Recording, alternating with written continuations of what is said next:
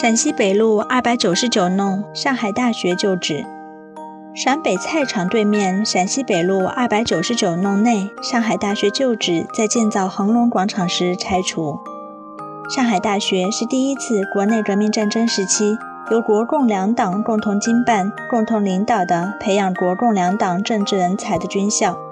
早年和黄埔军校齐名，文有上大，武有黄埔。这所具有光荣历史的上海大学创办于一九二二年十月二十三日。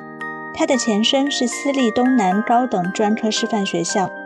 五四运动后，东南高师师生们闹学潮，驱逐了校方，推荐国民党人于右任为校长，邵力瑜为副校长，共产党员李大钊、徐秋白、蔡和森、任弼时、沈雁冰、陈望道等都在上海大学任教。